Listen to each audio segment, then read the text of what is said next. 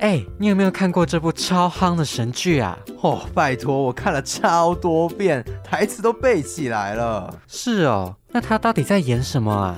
呃，这个。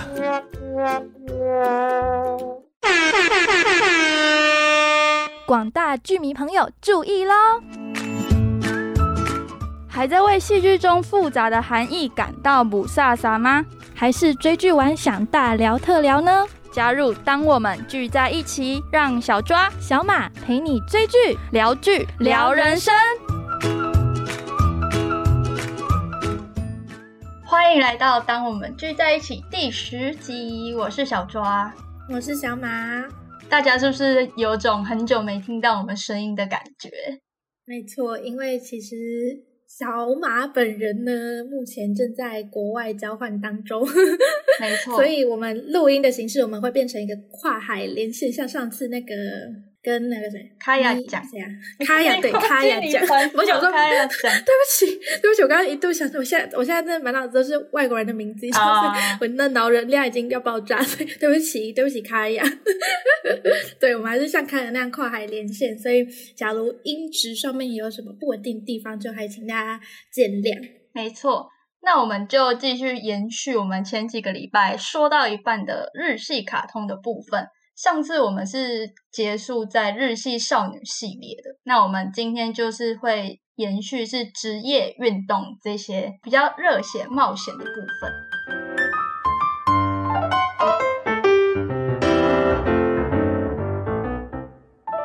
是的，那首先第一步呢，就是哎，不是第一步，是第一个种类，是职业系列，对。职业我们也有分超多，那我们首先先来介绍侦探的部分。那想到侦探，大家应该立马蹦出一个很经典的作品，就是《名侦探柯南》。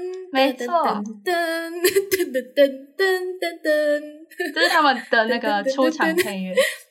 对，没错，就是那个每次柯南出场的时候，就是一定会播这个 BGM。嗯，那我自己。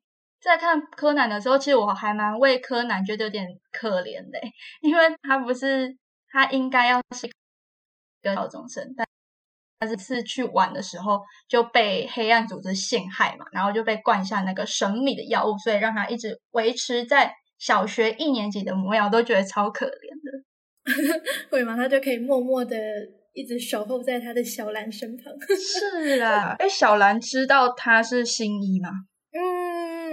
我觉得可能有时候他那个柯南会露出一点马脚，但是小兰就是会一度想说，哎，他是不是新一？但是后来好像又又还好，哦，所以他可能就是保持了一个怀疑的态度。那柯南真的很大爱，因为他就是回到小学一年级嘛，但他还是一个观察力非常敏锐，还是一直都是一个侦探的身份，然后帮小兰的爸爸解谜，因为是透过小兰的爸爸，就是毛利小五郎。就帮他接 case，然后每次都是柯南在帮他破案。对，就是自己的女朋友不能直接正大光明的跟他谈恋爱，然后鞠躬又是鞠躬给毛利小五郎。对外表看似小孩，智慧却过于常人的名侦探柯南，每次开头他不是都会讲这个这个 slogan，所以大家应该蛮有印象。嗯，然后柯南又有一个别称叫做。米花是死神，就是因为他每次到一个地方，那个地方就一定会死人。对，好可怕。这也是我以前小时候不太敢看柯南的原因，因为他每集都会死，然后就是感觉有点阴森的氛围。对对对，而且他的那个坏人不是在还没有公布谁是凶手之前，他都会以一个全黑的那种。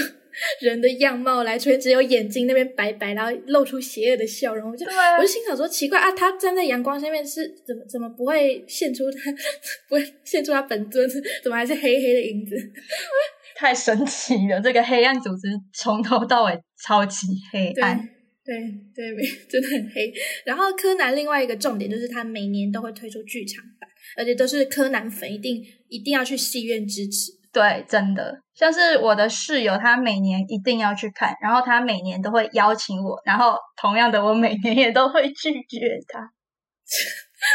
你为什么不那个啊？不捧场一下？我就觉得他太恐怖了，就算长大还是不太敢看柯南，而且他要动脑，也不是你动脑，是柯南在动脑。也是啦，但是因为柯南现在已经做了非常久嘛，然后他影响力非常的深远。因为这部卡通的作者他出生于鸟取县，所以他们当地的机场啊，还有车站都是叫做柯南哦，都是以他的名字来命名。啊，真的吗？你说对，机场叫柯南机场吗？它全名是叫做鸟取沙丘柯南机场，真的是哇很伟大，直接冠名了。哇，这已经变成柯南已经变鸟取县的那个吉祥物了。对，真的。然后听说那个刚刚你说青山老师嘛，就是柯南的作者，听说他已经想好柯南的结局了，终于哇延宕这么久，终于柯南要迎来大结局了吗？在有生之年，我们会不会看到黑暗组织的真面目呢？然后柯南会不会变回新一呢？希望我们可以看到。对我们活久见呐、之后应该就会揭晓真正的幕后主使者是谁。对，青山老师，赶快出，赶快出新一 集的漫画，交代清楚吧。没错，那接下来呢，我们要介绍的一样也是非常长寿的一部卡通，就是警察的乌龙派出所。对，这个两金刊集的 一个叫什么？他我就觉得他很不像警察，他每次都在闹事，对啊我感觉他都没有认真在办案。就我很好奇他到底是怎么考上警察这个身份的，而且跟他说他非常长寿嘛，然后他曾经有一项金氏世界纪录哦，是什么？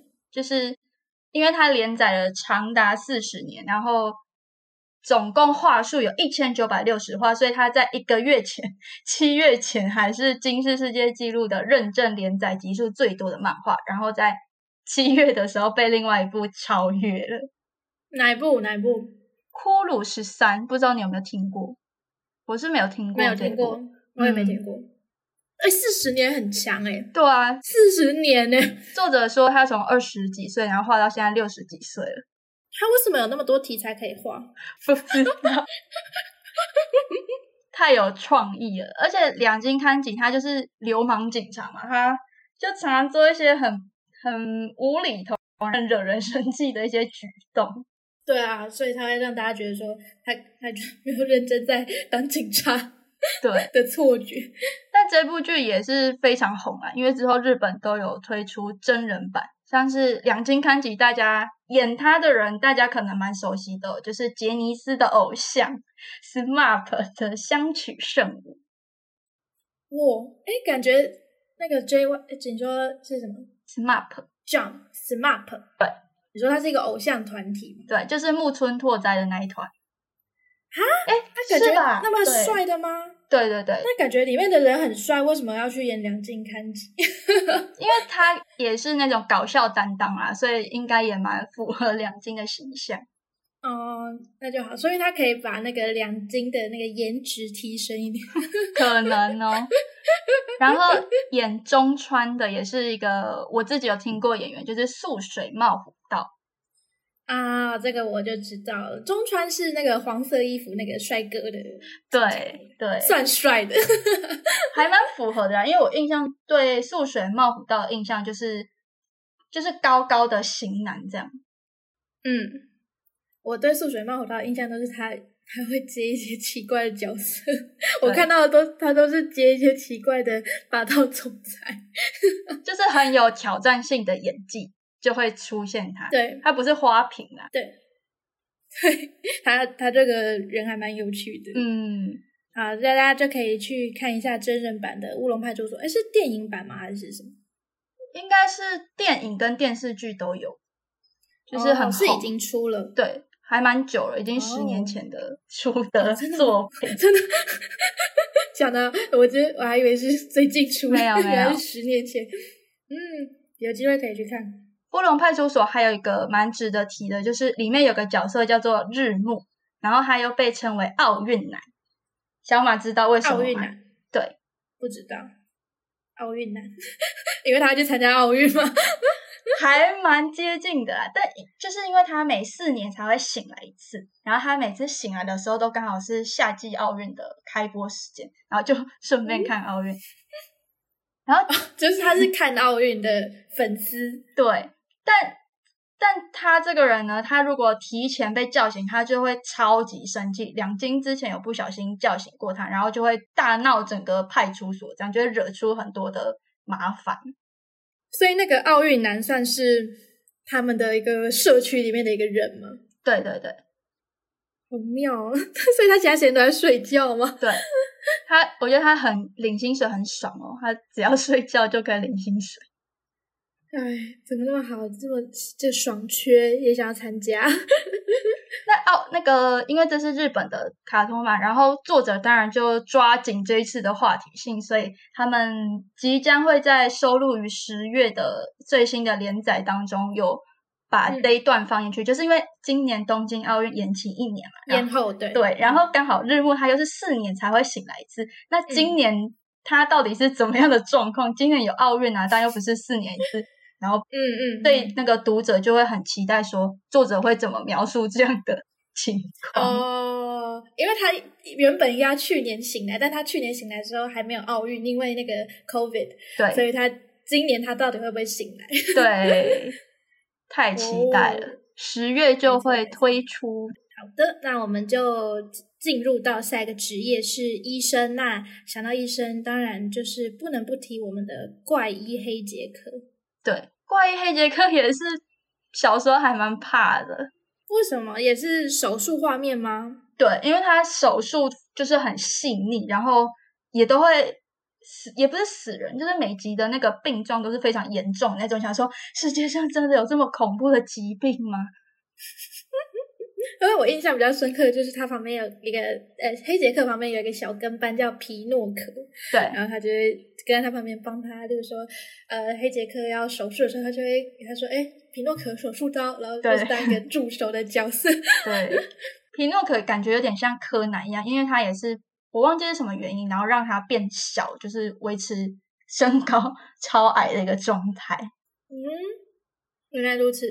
对，然后黑杰克他还有一个特色，就是他其实是秘医，他没有医师执照。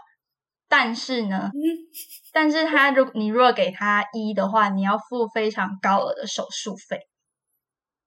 这样是 OK 的吗？这个是合法的吗？好可怕！对，所以外人都会觉得你你为什么明明医人不是要不讲求回报吗？然后你还收这么高的手术费？但认识黑姐的客人就知道他其实是非常正义的人，然后他要求巨额的金钱作为回报，是为了让病人可以珍惜他珍惜他的生命，然后也重视这一次的医疗，这样子还蛮感人的啦。哦就是要他说你下次不要再来了。对啊，其实他会把医疗费退还给病人，所以也不是表面上说的那样子。哦，哇，这是一个仁医，对，仁医呀，对仁医。好，那医生的部分，黑杰克就到这边告一段落。下一个职业呢是烘焙师，对烘焙师就会想到烘烘焙王还是烘焙王？烘焙烘焙王好了，好烘焙王。对，就是在描述面包师傅东河马的故事。嗯，就是他想要创作出属于日本自己的面包，因为像法国就是会有法国面包嘛，然后就大部分的国家都会有自己特别的面包，但是日本呢就是没有他们一个属于自己的面包，所以那个东河嘛就是想要创造出属于日本的面包。对，然后那个面包它取名为叫做“假胖”，就那个谐音 Japan，然后加日文的“胖”的这样意思。假胖，对，但我觉得烘焙网里面，除了东河马那些主角们争取成为最厉害的面包师傅之外，有一个存在感嗯非常高的角色，就是基德先生。不是刚刚柯南里面那个怪盗基德，是是另外一个，我怕大家误会了。对，他们两个 不一样形象差蛮多的、哦。对对对，柯南里面的怪盗基德是非常帅的，然后这个这边烘焙王的基德他就是一个搞笑担当。对他真的很好笑，然后现在有很多的迷音都会把他的那个片段剪下来，像是他会面无表情，也不是没有表情，他就是那个配音很平，然后都是用同一个角度说，像是最经典的就是并没有，还有不要瞎掰好吗？这样这些台词，而且 YouTube 上面都会有那个，你打烘焙王基德，就会有一系列大家都帮你剪好他的片段，就可以去看。我觉得他每次脸都是以同样一个角度示人，对感觉他的脸是 P 上去。对，而且他还是这个烘焙王里面的万用龙套，那他里面担任过非常多的职业。哦，真的，嗯，原来如此，原来他不是只有当那个亮的同学。对他还有出社会之后也是多才多姿呢，他的社会生活。而那关于基德，你是不是之前有跟我提过？嗯就他跟亮之间有一个什么留级生啊的小插曲。很好笑，就是现在在 YouTube 有代理商去，就是可以完整收看烘焙网的一个正版的频道。然后有一集我印象很深刻，应该是二十几吧，二十六集左右。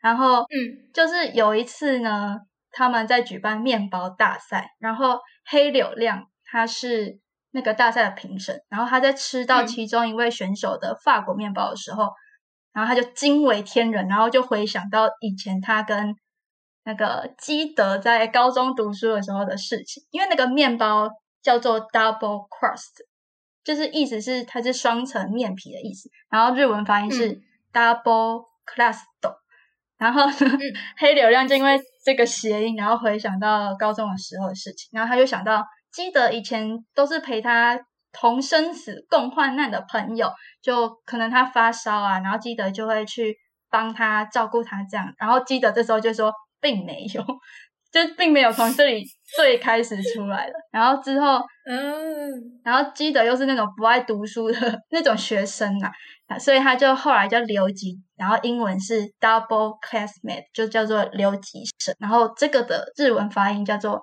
double classmate，就是嗯他把 double class classmate 对 class 斗，然后可以硬掰成 classmate，我觉得超强的，然后就这样联想，所以我觉得超搞笑。黑流量的想象力也是蛮丰富。对，这一出很多你觉得怎么可以硬掰成这样，它都可以出现。脑洞大开。对，大家可以去收看。刚刚小抓有提到 YouTube 上面有正版的收看平台，可以一次把它追完。没错。那接下来呢，也是同样的频道正在连载嗯中的，就是《中华一番》，现在也在 YouTube 每集每集上哦上一个新的，哦，真的，，对，他正在播好。感动哦，嗯因为这个好像很久以前呢，对啊，一九九几年。你看他的画质，会觉得他故事年代背景到底设在民国几年？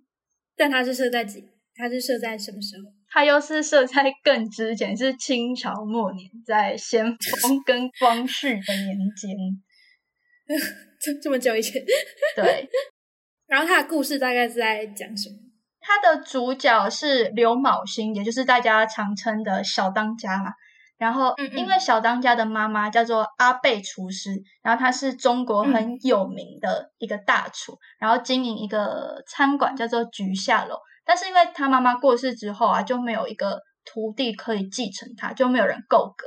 然后之后呢，有一位曾经背叛阿贝师傅的一个弟子，叫做少安，就在某一年回来之后来踢馆，就在这是第一集的内容，来踢馆，然后就跟小当家踢馆说，谁才能真正握有这一间餐厅的掌厨权，然后就这样开始了一连串的料理对决大赛。太华丽了吧！料理对决。而且第一集就还蛮扯的，因为那个少安他是做一个很豪华的海鲜炒饭，但是呢，嗯，小当家他只是做一个饭加蛋的黄金炒饭，然后就可以虏获评审的心。为什么？主角光环。对，真的就是主角光环。然后下面留言也超好笑，就是因为那那道很简单的炒饭，评审吃的时候非常喜欢，就说有那个阿贝嗯师傅的味道嘛。然、然后留言就说你吃的是回忆的味道吧，就不是实力取胜，是回忆取胜这样。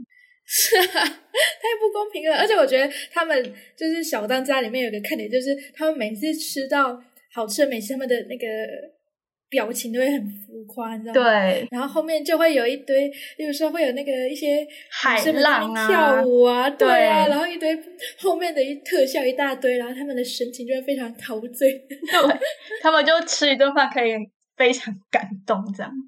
对对对，然后另外一个很夸张的是，他们在做菜的那个手法，例如说他们那个材料都会在那飞起来，然后对，后面在那边乱飞，然后还有什么，这样你材料切切，它就会自动飞到锅子里面呐、然后那个各个厨具还会发光啊，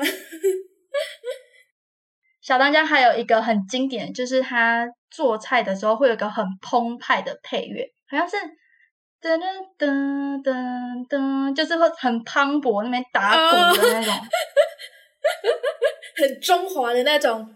就感觉你煮泡面可以变成满汉大餐的整个升华上去。哇，那那我感觉好需要，对啊，你现在在外面也可以配那个配乐，就觉得好像在吃五星，就会吃起来就会觉得很好吃，没错没错。然后还有我觉得很好笑的是，小当家里面它的那个每道菜的菜名啊，都对很也是一个浮夸，像是有什么呃会动的饺子，就是？生龙饺子，对，然后还有那个彗星炒饭，对，还有转身春卷，就是就是不知道吃了会发生什么事情，还有会发出笑声的那个黄金开口笑的包子，我觉得超恐怖，我都不敢是施了什么魔法吧？对啊，还有一个是比较特别，是除了食物之外，然后他们厨具也是很神奇。嗯，厨具，传说中的厨具，对，听说你用这些厨具的话是会消减生命的，但是呢，如果有人吃到用这些厨具做的料理，反而可以长生不老。为什么？为什么？就吃的人可以那个啊，对啊得到好处，然后做的人没那么辛苦，做的要死要活，就还会衰减寿命。对，如果是我的话，我才不要做做菜给别人吃嘞。对呀、而且谁要去收集传说厨具啊？真是吃力不讨好的工作。对，最后一个想要讲的是小当家，它里面就刚刚说有一堆浮夸的菜名或者是剧情之类的，所以就诞生了非常多的京剧跟迷因梗图。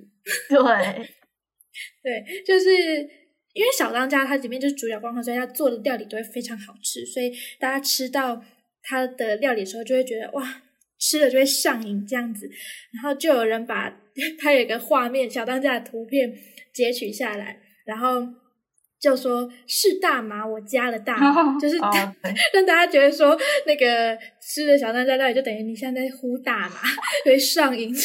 我幻我加了大麻，对 对，就是这样子，就很好笑。我加了大麻。好了，那小当家就到这边，大家也可以去正版平台收看。没，错。那接下来呢是要进阶到骑士的部分，就是下棋的棋。那要介绍的作品嗯就是《麒麟王》。麒麟王这个，哎，我记得麒麟王好像中国有翻拍一点续剧，真的哦对不对？对啊，真没看过我记得是有。他是在做什么样的内容？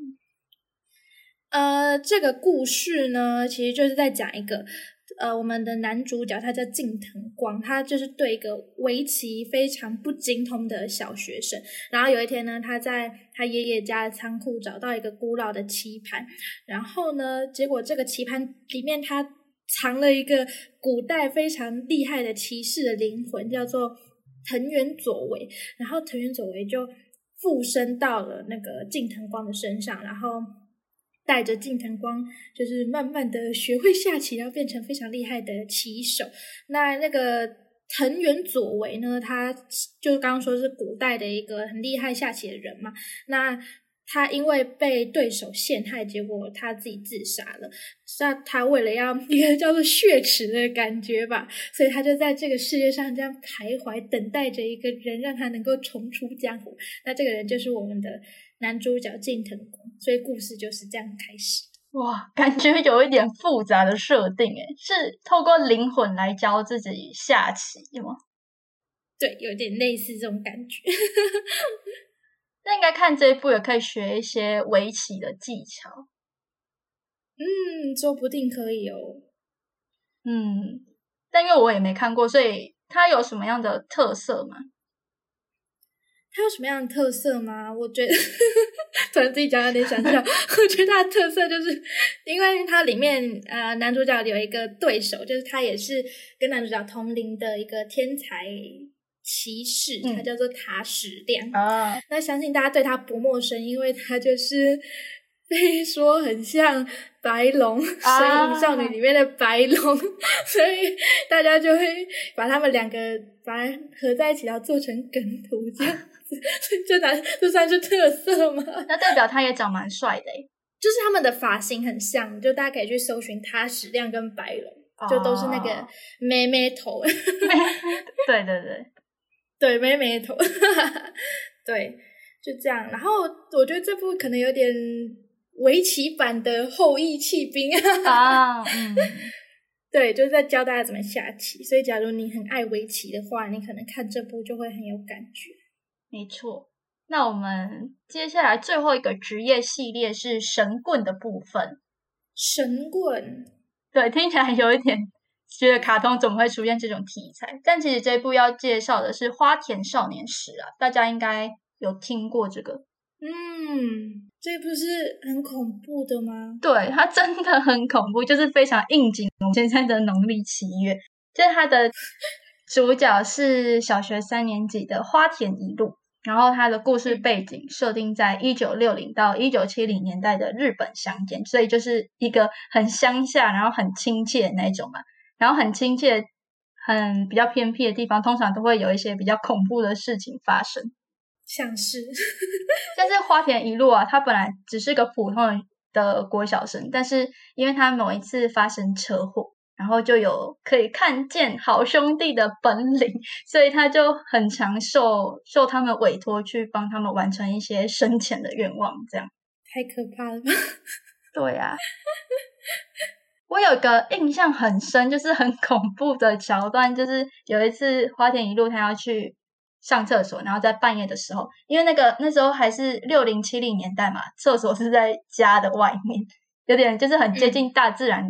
那样了，所以他就在上厕所的时候，刚好马桶就伸出一只手，然后请他完成愿望，就出现一只好兄弟，请他帮他完成愿望。我觉得超恐怖的。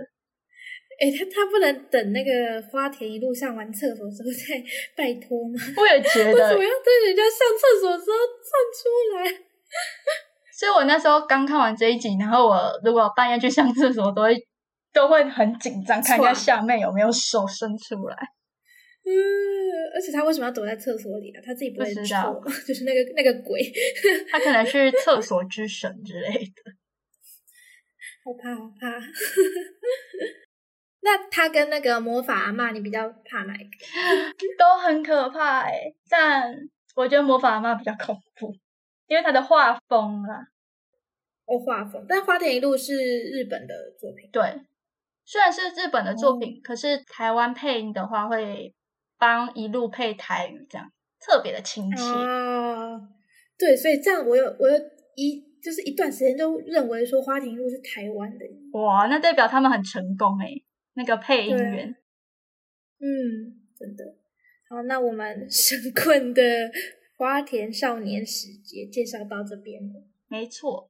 接下来我们要进入的新的系列就是运动系列，这部分就我比较熟悉的，因为真的几乎都有看过。原来你是走那个运动运动漫画类，对啊，你很特别。我超喜欢这种运动漫画的，而且我觉得很奇怪哦，就是前面我们介绍的少女漫嘛，然后我其实剧情都忘得差不多了，但是运动的啊，我隔了很久，其实都还隐约的记得一些比较关键的场景，这样。我 没想到你是走这个风格的。是的，那我们第一个要介绍的就是启蒙我打网球的 网球王子。网球王子，所以你后来你上大学的时候有去修网球吗？有，真的，我大一就立志立定志向，我一定要选上网球课。然后结果，殊不知网球是最不强的一堂体育课，根本不用想。啊，上完之后有什么心得吗？有，就是卡通跟现实是有一大很大段的差距，因为网球实际打起来真的很难打。然后我觉得我自己又没有天分，所以还是看动漫就好了。你看那个动漫，他们使出那个招式都很轻松。对啊，而且他们太多很下趴的招式了。对，那个什么五感剥夺，哎，剥夺对手五官，前面这样是人家要怎么打？对啊，然后还有冰之世界，就是让四周全部降下冰雹，这样这也很 难打。而且它是有什么可以操控天气？然后还会让球爆炸啊，旋转啊，对然后超会有龙卷风啊，对，就真的很想问裁判说，前面这样就没有犯规吗？对啊，而且我觉得现在现役的网球选手看到这一步，不知道会有什么感想。吐血，对，如果 打出来也太厉害了。但是有一招，我觉得真的是可以，就是你只要哪一个里面有一个角色是海棠，就是会包布巾的那个，很像蛇的那个 角色。是，嗯，然后他的绝招就是蛇球，就是球从网子旁边过去。我那时候在看动漫的时候，我也觉得这招怎么可能现实上发生得了？但是就在今年的奥运，我就看到是桌球项目有人真的打出 这种球。哇，原来是可以的。对啊，，不知道大家有没有看到、欸？就是我在看那个桌球男团的比赛啊，马龙对德国的某一位选手真的有使出这一招，就是用你说中国队吗？对中国对德国的，哦然后马龙他好像应该是拉球吧，就是做出一把球做出一个旋转，从球桌旁边甩过去，真的是一个弯曲的线条打到对，所以这样对手就接不到。对，真的打不到，太扯了。哇，桌球王子，对，原来如此，那说不定未来真的可以无感剥夺。可能有一天可能可以哦。对啊，各位运动员好手们可以努力的研发自己的招式大绝招。对，那网球王子还有一个很特别，是它有拍成舞台剧。舞台剧真人版的舞台对剧，，这种是要怎么打舞台剧？现场打网球，就空气网球啊，哦 只有在挥拍。那也是很厉害。对啊，这样演的很像在打这样球可能是投影的，投影的球，三 D 的对啊。VR。如果有看过的听众朋友，可以跟我们分享一下这部剧是怎么样的现场观影经验。好，那我接着呢，下一个运动是篮球的灌篮高手。耶、对，这一部也是我超喜欢的。虽然它是三十年前的作品，但我觉得我每次看都会觉得很热血。我是比较印象深刻是它的主题曲，是啊那个对噔噔噔噔噔噔噔噔噔噔，哎，那个我怎么没印象？你唱这一段有啊有啊，是什么？呃，有两首陪歌你到世界尽头吧。哦，直到世界的尽头啊，哦，直到世界尽头嗯那个噔噔噔噔噔噔噔噔噔啊，对对对对对对，噔噔噔噔噔噔 对，对，这一首超经典。然后还有片头曲《好想大声说喜欢你》也是超经典的。你知道我为什么会对直到世界尽头那么有印象吗？为什么？因为前阵子《灌篮高手》不是有出手机游戏嘛，然后嗯他就会在 YouTube 上下广告，然后我点开影片，他前面都是《灌篮高手》手机游戏广告，他就会播这首歌，哇，被洗脑。这个行销做的很好，被打到了。对啊，你看这个《灌篮高手》，他到现在那个 IP 还在一直狂出，对，而且就是有一个令人振奋的消息，就是他虽然目前是已经结束连载了嘛，但是作者井上雄彦他有宣布哦，明年的嗯秋天、秋季的时候就会迎来《灌篮高手》电影版，哇超耶！赞的。小庄应该蛮高兴的。真的，因为他们当时漫画版的结局是停在他们进全国大赛之后第三场比赛打输了嘛，就没有达到他们最终的目标。然后动画版是他们就是要准备前往全国大赛而已，这样就感觉没有一个结束的感觉。但是嗯，希望在明年的电影版，那个作者可以给大家一个交代。就希望他可以咱让他们在全国大赛拿冠军。对啊，或是可能三十年后这些选手们有什么新的第二春之类的。嗯，说不定哦。哎，你讲到说就是三十年之后，我记得你是不是之前有跟我讲过说那个作者井上雄彦有某某一次什么几周年的时候，在啊一个地方办过一个活动。对，因为《灌篮高手》的漫画在一九九六年的时候就结束了，然后当时，哦，当时那个井上雄彦还有讲出一个很经典的 slogan，他就说：“如果不在应该结束的地方结束的话，对作品来说是一个不幸。”就是他会嗯见好就收啦。然后在二零零四年的时候，那个时候《灌篮高手》它销售突破一亿册，所以作者就想说，在一个新的里程碑，想要感谢这些读者，所以就在《灌篮高手》的故事发生地点，就是神奈川的某一间废弃的高中，用四天的时间，然后画了二十三块的教室黑板，然后就是描述全国大赛十天之后这些主角们的一些情况，我超棒的。对啊，这个应该《灌篮高手》的粉丝会很兴奋吧？应该会去那个朝圣。对啊，不知道现在还有没有留着那个价值连城的那二十三块黑板？哎，那个那是二十三块可以卖超多钱的，对，手稿哎、非常有纪念价值的。对，然后另外一个我觉得很值得去朝圣的是《灌篮高手》，它的不知道是片头还是片尾吧，就是有一段是那个樱木花道站在平交道前面的一个场景，然后这个场景呢是就有人说他是在镰仓的一个江之岛也是一个的平对对江之岛的平对江之岛镰仓的一个平交道那边。然后那边呢，现在也是一个景点，大家也会去朝圣这样啊。我就有去过，那边真的人山人海，所以呢，你要捕捉到那个跟片头的片尾那样的一个景象相同的画面，真的是非常困难，因为你还要等火车来，然后又要没有人在后面，真的是非常考验技术。真的，唉，希望有朝一日也可以去那边打卡。身为灌篮高手的铁粉，对，一定要去看一下的。那灌篮高手呢，还有一个很经典的地方，就是大家朗朗上口，就是他的台词，因为他真的台词写的非常的励志。像不知道小马有没有听过，就是安西教练，我想打篮球。啊，这句话我有听过，嗯对，不知道谁讲的，好像是三井寿讲的。三井寿，我不知道他是谁，对不起。三井寿就是曾经走偏，然后后来受到安西教练的鼓励，又想要再回来打篮球，这样，所以他才会在那个时候说，嗯告诉他的恩师安西教练说，我想打篮球，然后希望教练可以再度接受他。啊，哇，很感人哦。，对，然后教安西教练还有一句是说，如果你放弃的话，比赛就结束了，也是嗯可以应用在我们现在人生追梦的一句话。对啊，嗯，经典台词制造机的灌篮高手，真是很厉害。对，那我们结束篮球之后，要进入也是一个非常大众的运动，就是棒球。那棒球的话呢，就是要介绍棒球大联盟。嗯，这部我小时候有在华视看过一点点。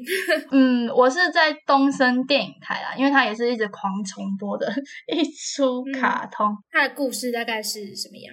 它的故事我觉得很完整哦，就是它描述茂野无郎从幼稚园，然后一路一路一路奋斗到他最后到大联盟啊，然后再到做到他现在做到他小孩，他结婚之后生小孩，他小孩追逐嗯，棒球过程的一个故事。就演完他的人生的感觉。对啊，就看了也是会很感动诶，就是从小时候萌芽的一个棒球的梦想，然后中间当然有遇到一些困难，但是他都可以靠着自己非常坚持的那种信念，然后一路追逐自己的梦想到大联盟，这样太感动了。对啊，很励志的动画的感觉。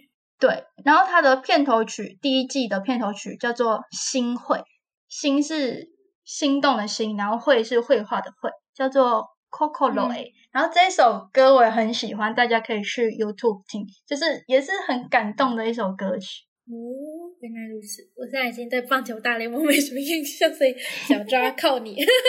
好，因为棒球大联盟我也看过很多次，然后我记得有一段我一直很不解，就是我觉得有点替梦野无郎感到不值啦。就是他高中的时候就想要证明自己，他就不进入棒球的名校海棠高中，然后他就偏偏要进入一个没有什么棒球基础的学校，然后想说我自己带起我自己那间不怎么厉害的高中的棒球风气，我一样也可以打败你们非常厉害的棒球强权。这样就是你为什么要找事做呢？明明可以一帆风顺。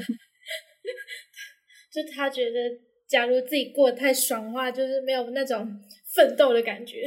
也是啊，因为作者一定要让主角遇到一些难关，或是增加一点挑战性，对，才不会像是他一直在让主角光环，一直过得顺顺顺。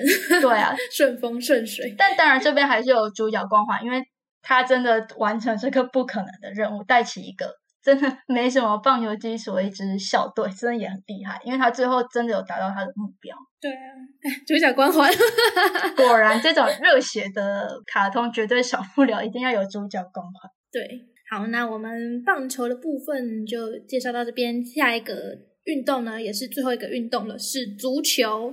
对，然后要介绍的是闪电十一人，这个也是小时候的回忆。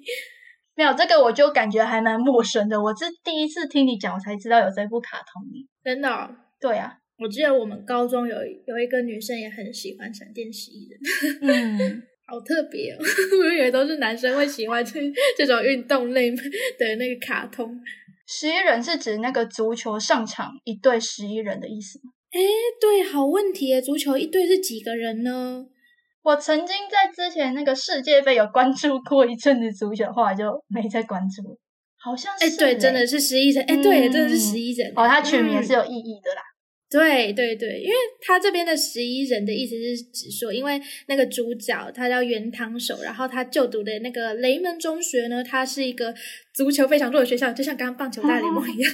对，但是他自己非常喜欢足球，所以他就创立一个足球社，但是社员不足，所以他就开始招兵买马。对，最后终于凑齐了那个人数，就是棒球大联盟，就是高中那一段。对，就是这样子，你就把它想象成是足球版的棒球大联盟。对。他就，然后最后大家就是凑齐了人数，然后大家就一起合力的拼搏去比赛，这样子。所以他是在做主角嘛，青春时代嘛，就是学生时代的故事。对对对，中学、国中啊，果然那种校队的青春洋溢的感觉。对对对。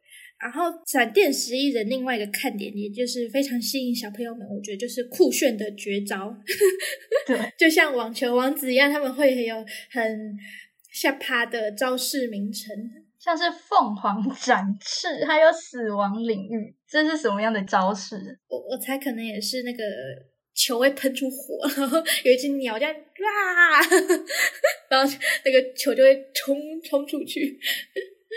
一个很神奇的招，对，可能也是会抢着冒出火焰呐，然后一些黑洞。对，哎，这样子听完之后，感觉这些运动类的作品都有个共同的梗哎，第一个就是 都会有很下趴的大招式，然后都是那些大招式都可以一秒定胜负的那种。对，然后第二个的话，应该就是每次教练。一定会在队员们要出去比赛之前生病，或是发生什么事情，然后就不能到场。哦，对，就可能教练他会突然不在嘛，然后就只能让一些菜鸟要发挥自己的即兴指导的能力，这样。哦，对，然后大家就会团结。对，哦，好感动。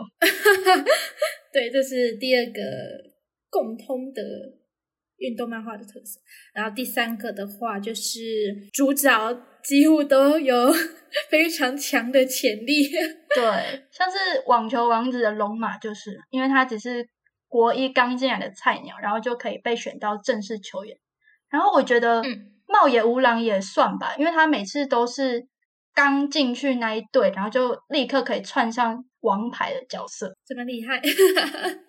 对，反正他们就是都会有那个。